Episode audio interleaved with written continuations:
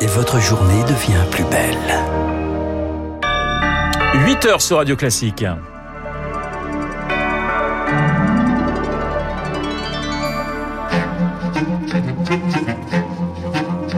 7h, 9h, la matinale de Radio Classique avec Renaud Blanc. Soyez les bienvenus si vous nous rejoignez sur l'antenne de Radio Classique. À la une ce matin, l'extension du pass sanitaire validée hier soir en Conseil des ministres. Le gouvernement revoit un peu sa copie. Le détail dès le début de ce journal. Un pass qui sera bientôt exigé pour prendre le train. Casse-tête en vue pour la SNCF. Et puis, NSO, c'est le nom de la société israélienne derrière le scandale d'espionnage Pegasus. Que fait au juste cette société? Nous serons avec notre correspondant à Jérusalem. Radio classique. Et le journal de 8 heures nous est présenté par Baptiste Gabory. Bonjour Baptiste. Bonjour Renaud, bonjour à tous. Le gouvernement fait quelques concessions sur le pass sanitaire. Le projet de loi anti-Covid a été présenté hier soir en Conseil des ministres. L'extension du pass est confirmée. Le calendrier euh, ne change pas. Ce sera dès demain dans les cinémas ou les théâtres, puis début août dans les cafés et les restaurants, mais avec quelques ajustements. Bonjour Eric Kioch. Bonjour Baptiste, bonjour à tous. Le gouvernement annonce notamment la mise en place d'une période de rodage. Oui, car Gabriel Attal l'assure, il n'y a aucune envie de piéger personne durant cette période d'une semaine ou un peu plus, a précisé le porte-parole du gouvernement. Il s'agira dans un premier temps pour les forces de l'ordre d'accompagner la mise en place des contrôles et non de sanctionner. Et l'adoption de ce pass sanitaire s'accompagne aussi d'assouplissements, notamment côté sanctions. Les patrons des établissements concernés ne risquent plus les 45 000 euros d'amende annoncée en cas de non-contrôle de leurs clients ou salariés. L'amende sera plutôt de 1500 euros pour la première infraction et 9000 en cas de récidive. Côté centres commerciaux, le pass sanitaire sera obligatoire dans les structures dont la superficie reste à définir. Il s'agira vraisemblablement des centres de plus de 20 000 mètres carrés, mais cela n'est valable que si un commerce alimentaire hors centre commercial se trouve à proximité dans le même bassin de vie, une zone géographique encore floue qui restera à définir pour chaque préfet. Merci Eric Kioch. Alors passe ou pas dans les centres commerciaux, on n'y comprend plus grand chose, dénonce Jacques Cressel, délégué général de la Fédération du commerce et de la distribution. Cette mesure, c'est une improvisation totale, difficilement praticable. Chaque préfet va devoir apprécier, magasin par magasin, comment ça s'organise au niveau du bassin de vie, dont on ne sait pas ce que cela veut dire. Ça euh, risque d'entraver l'accès aux biens de première nécessité, notamment alimentaires. On n'imagine pas qu'on se fasse un test à chaque fois qu'on veut aller euh, acheter euh, à manger pour son dîner du soir.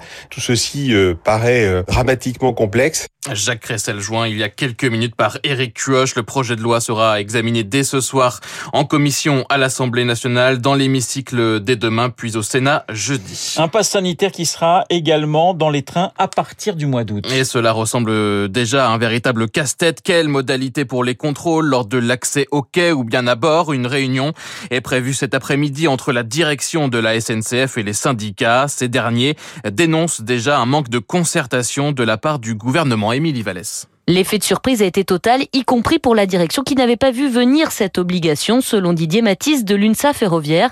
Et c'est une course contre la montre côté organisation. Selon ce syndicaliste, les contrôles des passes se feront lors de l'accès au quai et de façon aléatoire, car 550 TGV et 80 intercités circulent par jour. Ça se passerait à l'instar de ce qui s'est fait pendant les précédents confinements, à savoir, ça serait les forces de l'ordre qui vérifieraient les passes sanitaires dans les gares. Ça rentre pas dans les prérogatives des contrôleurs. Qui plus est, la vérification euh, demanderait un temps euh, énorme de TGV en duplex, par exemple, accrochés l'un à l'autre. C'est un potentiel de 1000 voyageurs. Il serait impossible de vérifier 1000 passes sanitaires pour l'embarquement. Et puis des contrôles à bord, ce serait contre-productif en termes sanitaires. Et que faire des passagers sans passe valide Ils seraient débarqués, s'interrogent les syndicats.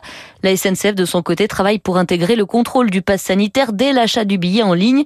Mais c'est complexe, explique Éric Meyer, secrétaire fédéral de Sudrail. C'est plusieurs semaines, voire plusieurs mois de développement. Ça paraît aujourd'hui très compliqué. Ça voudrait dire qu'il faudrait modifier le programme informatique, que l'usager fasse lui-même son acte de scan du QR code. La direction précise que les arbitrages sont encore en cours avec le gouvernement. Émilie Vallès. Baptiste, la France connaît bien en ce moment sa quatrième vague de Covid. Oui, confirmation hier soir du porte-parole du gouvernement Gabriel Attal. Ce matin, du ministre de la Santé Olivier Véran, le nombre de cas a doublé en une semaine. Certains départements sont plus touchés que d'autres. C'est le cas dans les Pyrénées-Orientales, mais aussi en Haute-Corse, en Balagne notamment, où travaille le médecin généraliste François Agostini. Évidemment, nous sommes préoccupés. Dans notre micro-région de Balagne, on est à 1100 cas pour 100 000 habitants, donc ce qui veut dire une, un taux d'incidence extrêmement élevé, hein, à 313, qui fait frémir, euh, malgré l'installation euh, du Green Pass, comme on l'appelle ici. Hein. Le virus il se diffuse assez rapidement.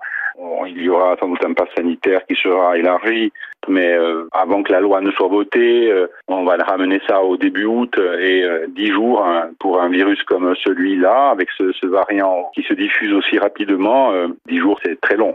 Propos recueillis par Marie Martyrossian. La propagation du virus, on y revient avec mon invité juste après le journal du 8 heures, le professeur Gilbert Deray, chef du service néphrologie à la Pitié-Salpêtrière. Et en Charente-Maritime, le masque est de retour, masque obligatoire dès ce matin dans 45 communes touristiques du département comme à La Rochelle ou à Oléron, décision justifiée par une dégradation brutale des indicateurs épidémiques selon la préfecture. Vous écoutez Radio Classique, il est pratiquement 8h06. La traque Baptiste se poursuit dans les Alpes-Maritimes. Un homme de 33 ans armé et dangereux est toujours recherché par quelques 200 gendarmes. Il est soupçonné d'avoir tué une femme de 32 ans dimanche au-dessus du golfe de Saint-Tropez, puis d'avoir tiré sur un gendarme. Les recherches euh, se concentrent actuellement sur une zone escarpée autour du village de montagne de Gréolière. Journée de deuil national en Belgique. Le pays est appelé à observer une minute de silence à midi en hommage aux victimes des inondations dévastatrices. 31 personnes sont décédées, 70 autres sont toujours portées, disparues ou injoignables. En Allemagne, le bilan s'est encore alourdi hier et s'élève désormais à 165 morts. Une question dans ce journal. Qui derrière le scandale d'espionnage Pegasus? 50 000 personnes espionnées depuis 2016, dont 1000 en France. Avocats, militants, journalistes, Mediapart et le Canard enchaîné ont d'ailleurs annoncé hier qu'ils allaient déposer des plaintes. Plusieurs de leurs journalistes ayant été concernés, des personnes espionnées grâce à un logiciel installé sur leur téléphone, logiciel développé par la société israélienne NSO. Les explications de notre correspondante à Jérusalem, Alice Froussard. NSO, ce sont les initiales de ses trois fondateurs, Nif Karmi, Shalev Roulio et Omriel Lavier, trois entrepreneurs israéliens qui créent l'entreprise en 2009, bien loin de la surveillance numérique.